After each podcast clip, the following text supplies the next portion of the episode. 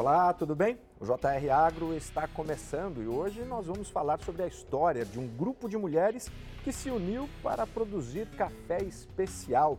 É a Associação das Mulheres Empreendedoras do Café da Serra da Mantiqueira, a AME Café.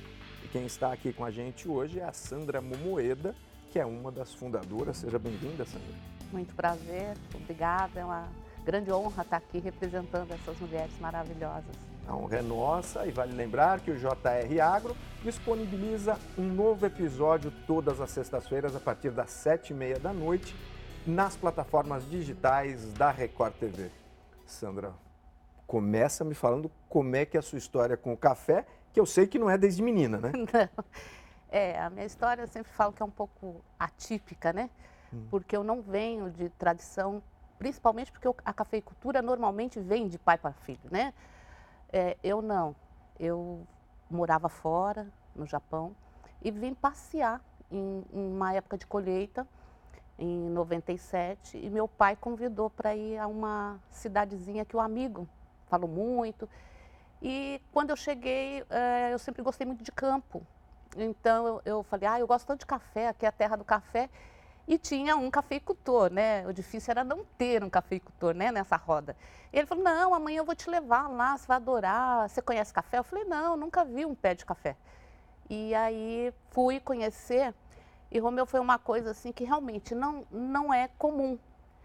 Eu entrei lá, vi o pessoal colhendo, né, abanando com aquelas peneiras, tudo muito novo. E, e foi uma paixão, uma paixão mesmo. Eu falei, gente, mas isso aqui é maravilhoso. Eu quero fazer isso, assim, sabe? Aquela coisa assim que a minha família, ele mesmo falou, imagina, menina, você não sabe o que, que é isso aqui, aquela coisa toda.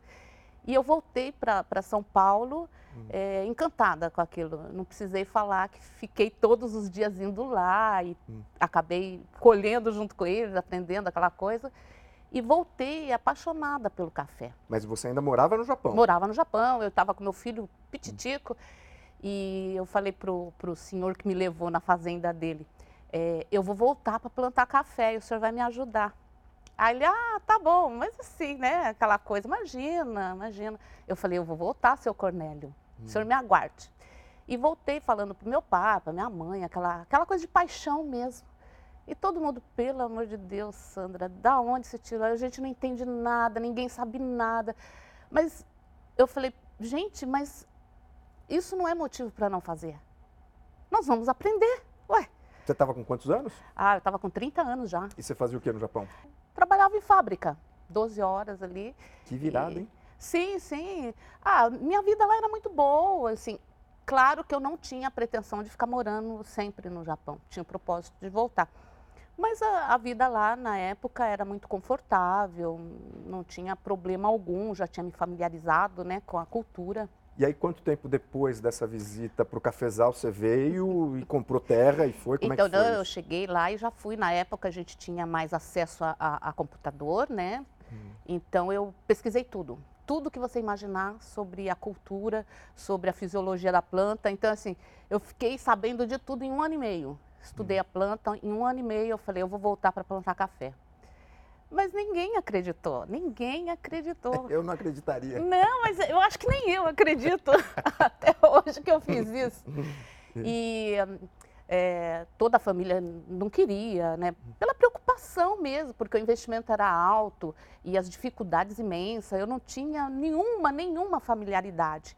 Então eu falei, não, eu vou voltar e eu vou plantar, é o meu sonho, é, minha, é, é o que me estimulou dentro, né? Hum. Então eu vou fazer isso.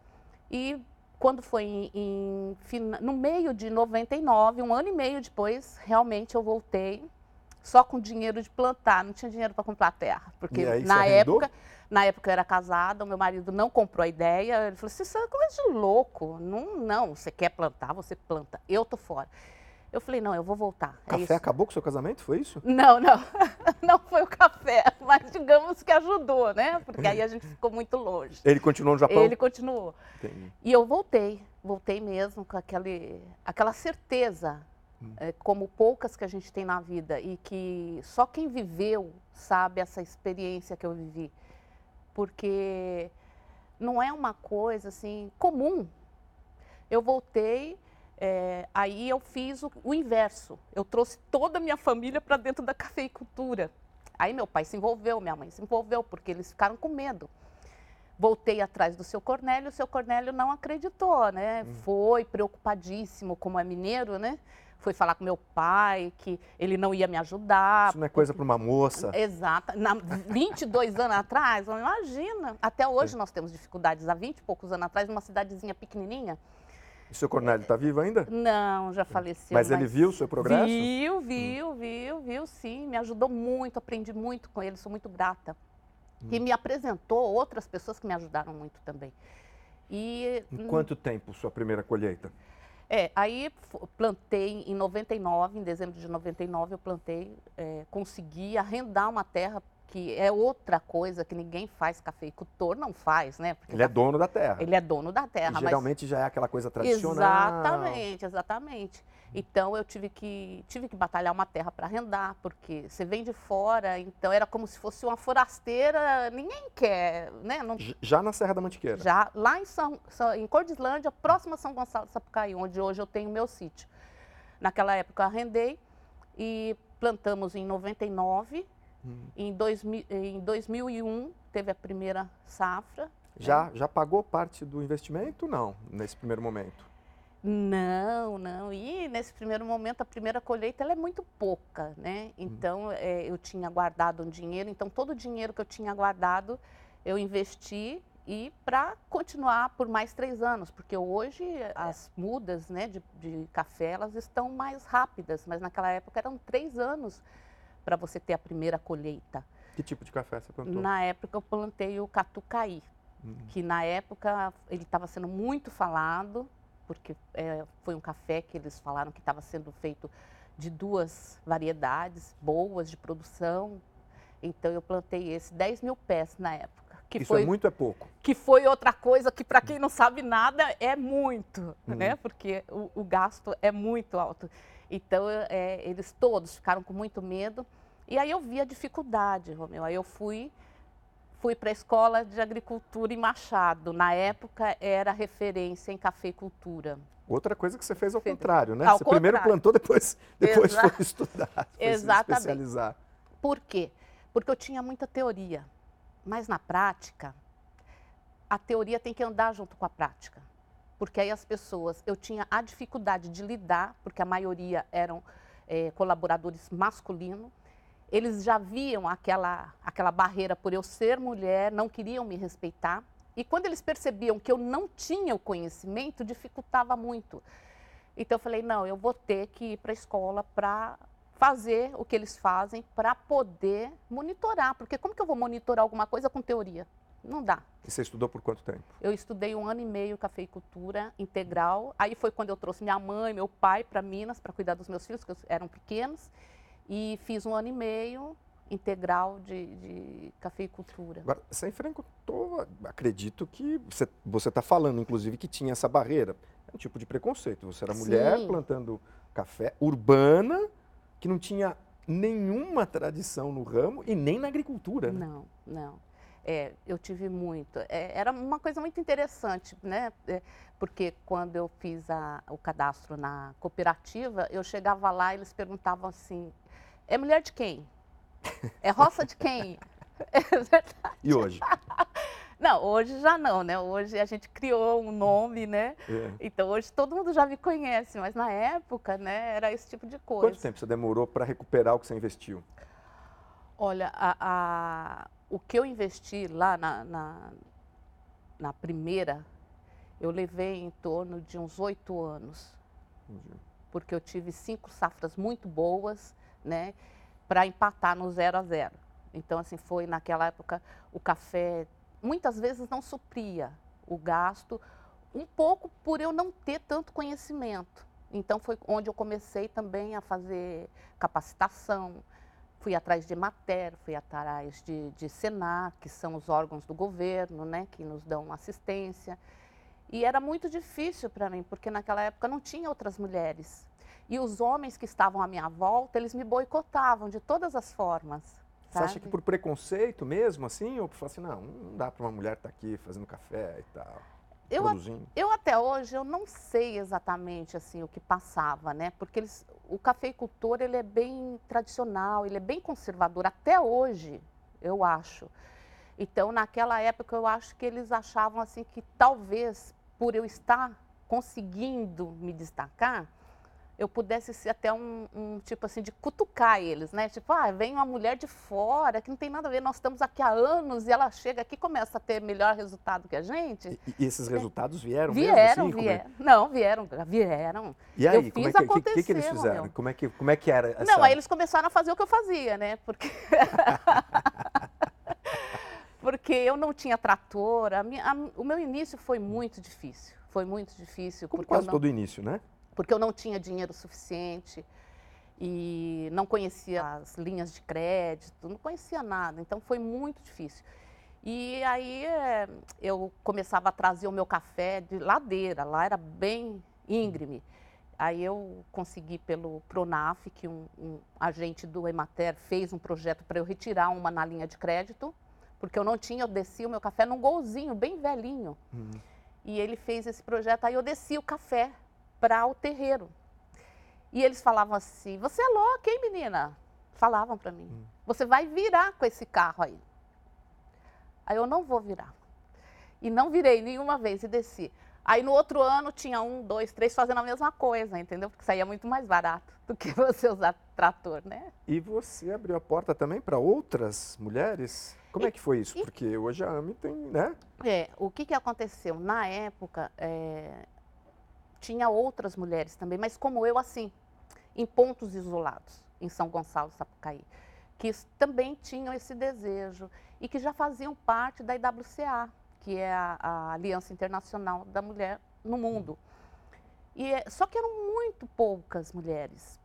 E uma delas me convidou, ficou sabendo né, que eu estava na cidade, já que estava tendo um pouco de, de sucesso e me chamou para ir a uma da, das reuniões. E eu fui na reunião. Já, já existia a AME? Não. Não. não era uma reunião de mulheres produtoras? De mulheres produtoras. Uma, onde, uma coisa meio. Coisa assim de Sororidade, assim, ó. Vamos lá, amigas. Vamos. vamos Isso, já que a gente não tem apoio é, do, vamos, é, dos homens, vamos nos apoiar mutuamente. Eram é. pouquíssimas mulheres. Hum. E começamos a, a, a, conversar, a participar e, e, fomentar a ideia, porque nós tínhamos é, outras meninas também, né? Que eram é, meieiras, que eram, como eu na época, né? Arrendatárias, que é onde a gente faz uma parceria com o dono da terra por algum tempo, né? E pagamos uma porcentagem. E tinha as pequenas produtoras, tanto as familiares, né? De agricultura familiar, como mulheres sozinhas que faziam a gestão da propriedade. Então eu fui crescendo nessa parte e aí me encontrei com elas, a gente já se sentiu um pouco mais acolhida, né? Mas eram pouquíssimas mulheres naquela época, muito poucas. Quantas? Ah, na primeira reunião que eu fui lá, acho que não, nós não tínhamos oito mulheres. E hoje? Era, a AME é, tem quantas? Hoje a AME tem, já passa das 80 mulheres, né? Ah. E a AME ainda é uma criança, ela tem cinco anos apenas. E, né? e como é que foi? Como é que vocês decidiram assim, olha, vamos montar uma associação, tal, vamos, vamos oficializar isso aqui? O que, que aconteceu? A IWCA é uma plataforma extraordinária isso sem dúvida, né? Nós precisamos muito. Mas o que, que acontece? Cada região tem os seus problemas pontuais. Né? O nosso lá, nós tínhamos dificuldade com capacitação, tinha mulheres, como eu, só que eu já tinha ido buscar né, capacitação, mas tinha mulheres que não tinham, elas não, não sabiam o que tinham na mão, não sabiam práticas né, de melhorar, não sabiam o que tinham na mão. Então, o que, que nós pensamos? Para conseguirmos que esses meios né, é, venham até nós, nós precisamos de mais pessoas. Então, teria que ser uma associação onde entrariam todas as mulheres envolvidas com café, desde pequenas produtoras, médias, se houvesse grandes, e as meninas meeiras, catadoras e, e arrendatárias, para que pudéssemos trazer o quê? Capacitação, ensinar tudo que o café poderia trazer de qualidade de vida com o conhecimento. Né? Porque essas mulheres que estavam lá, que queriam começar essa associação, não era aquela coisa de, ah, vamos fazer uma associação porque é bonito, porque é chique. né? Não, era pela situação difícil que nós tínhamos na nossa região, né? Mulheres com cafés extraordinários, mas que não conseguiam vender bem, não sabiam como melhorar essa qualidade. E eu não conseguiria sozinha participar de algum grupo que fosse falar de algum de torra de café, de qualidade de café, algum curso sozinha. Né? Muito né? caro. Não, e outra também, na, naquela época era muito caro, né? E depois tinha aquela coisa de é, juntas, a gente começou a falar, não, se, se juntarmos 10, 20 mulheres, o Senar vai nos oferecer cursos, porque já oferecia para os homens né? Tinha, tinha que ter um mínimo de 10 na época. Falei, então nós temos que conseguir para nós, voltado para as mulheres. Então, nosso intuito foi esse, de melhorar o nosso conhecimento, nosso, nosso aprendizado mesmo, né? Com, tudo envolvido com café, para que pudéssemos melhorar a qualidade de vida, né? Para que os nossos filhos não quisessem sair, né? Fazer a sucessão. Qual é o trabalho que é desenvolvido pela associação? A Unicafé, ela tem uh, o princípio né, de trazer conhecimento, capacitação para suas associadas, desde é, como você fazer a gestão é, da sua propriedade, como o cultivo, é, dar condições né, dela ter conhecimento e atendimento né, agronômico da sua lavoura e fazer uma qualidade de vida melhor, fazendo a ponte, né? dos cafés com parceiros. Você estava me falando que antigamente ninguém, nenhum jovem queria ser produtor de café. O que é que mudou? Hoje você tem os cafés especiais, tá? produzir café ficou chique agora? Como é que é isso? é, assim, essa é uma visão minha, né? É, eu acho que a gente que vem de fora, a gente tem uma visão também diferente do pessoal que já nasceu dentro da cafeicultura. O meu olhar é que o que acontece. Há 30 anos, né, era o café era só um commodity, né? Ele era o tradicional. Nós não tínhamos, mesmo quando eu entrei, não tinha essa coisa de café especial, nem pontuação, nada disso. O café só bebia ou não bebia, que significava bebeu, tá bom, não bebeu, tá ruim, né? E isso fazia com que o preço aumentasse ou diminuísse. E por muitos anos o cafeicultor teve muitas dificuldades com o preço, preço muito baixo. Então o que, que acontecia? É, muitas vezes é, ele não conseguia ter né, um líquido satisfatório para passar o ano bem, para ter uma qualidade de vida. E os filhos sentiam muito isso, porque viam aquela luta do pai, da mãe, e chegava ao fim da colheita, pagava as contas e não sobrava nada.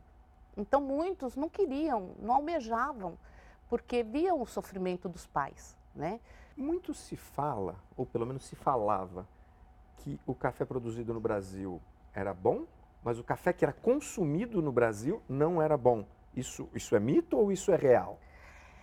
É, não, isso hoje, hoje já não é tão é, como antigamente. Antigamente, a maioria dos cafés ficavam. Só que não é dizer que é um café ruim, né? É que fica aquele café que tem defeitos e todo defeito ele deixa um resultado não tão bom. Essa o é café premium ali, aquele né? café especial ia para fora. Exatamente. Então, na verdade, não deixava de ser o mesmo café, só que com os defeitos. E isso realmente faz o café perder sua qualidade, faz com que o café fique amargo, onde as pessoas falam, ah, não, o café tem que pôr açúcar. Por quê? Porque quando você aprende a tomar o café sem defeitos, ele tem o seu açúcar natural, né? E, e você começa a sentir o gosto. Então, é, é uma verdade isso. Hoje já nem tanto, porque o brasileiro começou a descobrir o café bom, né? O café especial. E está comprando. O que é o café especial? O café especial, é o, o, o nome já diz, né? Por que, que ele é especial?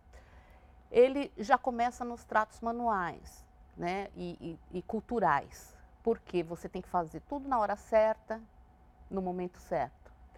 Depois, a seleção da colheita dele já é diferenciada, né? No, nós tiramos só os grãos maduros, fazemos às vezes mais de duas passagens no mesmo pé de café. Por quê? Porque nós queremos só cafés maduros, que isso traz uma qualidade incrível. Depois, os grãos são todos selecionados. Hoje, nós temos aí a tecnologia a nosso favor, que tem máquinas que elas conseguem tirar todos os defeitos do café e deixar homogêneo. Mas antigamente não, tinha que fazer o quê? Na mão. Hoje, até hoje, a gente faz algumas coisas, amostra na mão. Então, o que acontece? O café especial, ele tem todo esse diferencial, coisa que já no tradicional não ocorre. No tradicional, a pessoa colhe tudo junto. Chegou a um determinado porcentagem de verdes, ele colhe tudo junto. Então, esses verdes, ele vai causar um diferencial negativo. Impacta no, no sabor. No sabor, exatamente. Né? Porque Acidez. Tudo, tudo, tudo. Né? Com, sem contar que ele não vai pontuar. Né? Os cafés especiais, eles têm uma escala. Né, que Como é que é essa pontuação? A escala, é, ela é pela Associação Internacional do Café e pela brasileira também, né? que elas andam juntos, de 80 pontos a 100 pontos, é considerado. Isso vai no, no, no pacotinho lá? Me explica comprar um café aqui. Alguns produtores colocam, algumas empresas colocam, né? Hum. Mas na maioria das vezes eles colocam mais as características sensoriais, né? Que são os sabores, os aromas, que quando você separa e faz essa colheita seletiva, né? Cada variedade tem. E o terroir também, né? Que hum.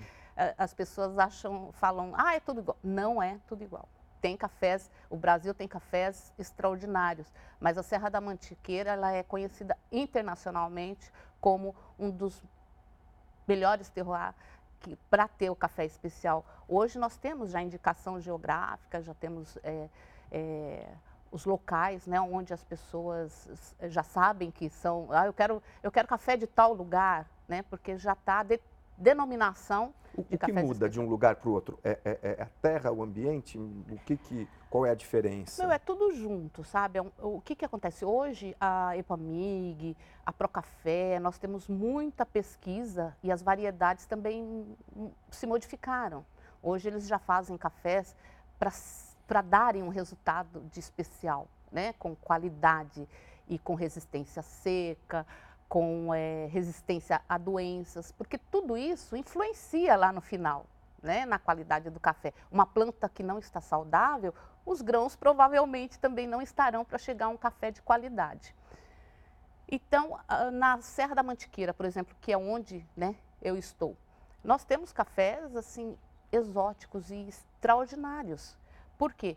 Porque nós temos na época do verão, nós temos as chuvas nos momentos certos, para adubação. Então, isso favorece muito. Florada, né? Nos favorece muito. Temperatura. E quando é a época que vai chegando o inverno, que é quando nós vamos colher, né? Maio, junho, julho, tá seco. Então, isso favorece que nós não tenhamos fungo, não tenhamos água, né? Para causar alguma fermentação indesejada. Olha, eu tinha um monte de pergunta para fazer ainda, mas a gente não tem mais tempo, o papo está muito bom. A última pergunta que eu vou te fazer não, não tem nem relação especificamente com o café, uhum. mas pela sua história. Uhum. O que é que você fala para uma pessoa na faixa dos 30 anos, como você tinha, quando decidiu mudar de vida radicalmente e foi para o campo produzir café? Que recado você dá para essa pessoa que não está se encontrando onde ela está? Ó, oh, meu, eu vou, vou é, dizer assim, como eu me senti. Eu acreditei que era aquilo que eu queria. E coloquei dentro de mim que era o que eu ia fazer. Então eu não medi esforços para buscar o que eu queria. É, você tem que acreditar em você 100%, 200%, 1000%. Porque todos vão tirar isso da vão tentar tirar isso da sua cabeça. Mas eu, eu posso dizer por mim, eu não me arrependo, né? É, muitos problemas vieram depois disso, né? Perdi meu cafezal, perdi tudo e estou recomeçando de novo e hoje já com 56 anos, né? E, e, e não tem diferença. Para mim não tem diferença. Eu estou com a mesma garra, com a mesma força de quando eu comecei com 30 anos. Então eu digo para as pessoas que tem que acreditar em você. Você é você sempre. Sandra, muito obrigado pela sua participação, parabéns e sucesso. Eu que agradeço. O JR Agro está terminando e eu lembro a vocês que todas as sextas-feiras tem um novo episódio a partir das sete e meia da noite nas plataformas digitais da Record TV. Até a próxima.